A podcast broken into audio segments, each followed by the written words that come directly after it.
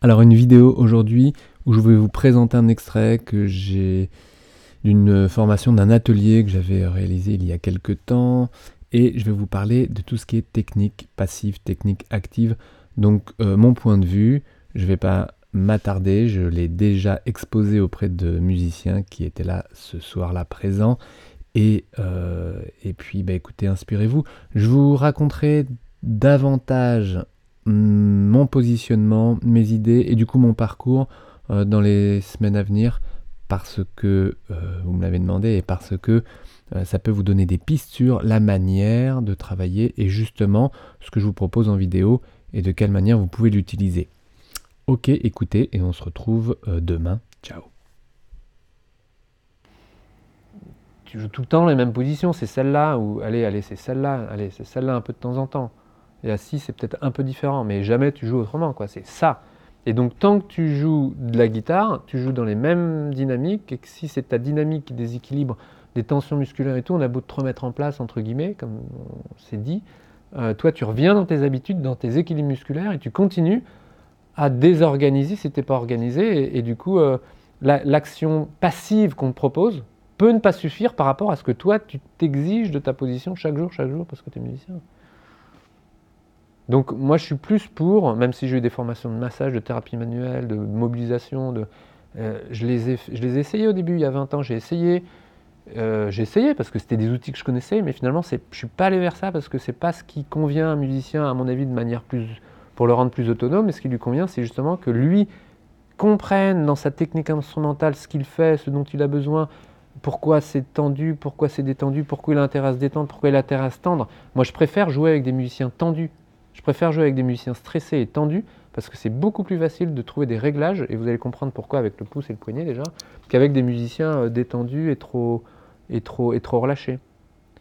Et je, termine avec ça pour, euh, pour enchaîner avec le pouce et l'index. C'est que euh, vous avez mal à un pouce, à un poignet, à un avant-bras ou à une épaule. à partir du moment où vous avez mal, le réflexe premier, c'est je dois, je dois relâcher. Si, si quand même c'est pas, je dois arrêter de jouer. Mais ça, encore une fois, moi je la mets, je le conseille parce que on part dans un truc qui est vraiment déprimant, quoi. Donc par contre, de changer une dynamique. Et donc, on a mal quelque part, on a envie de relâcher. C'est une super grosse erreur dans la plupart du temps.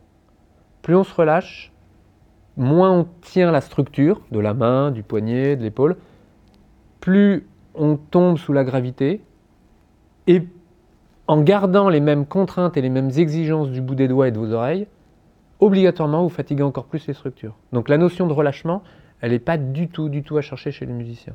Quand vous avez mal quelque part, on va vraiment en parler au niveau du, poignet par exemple, du pouce.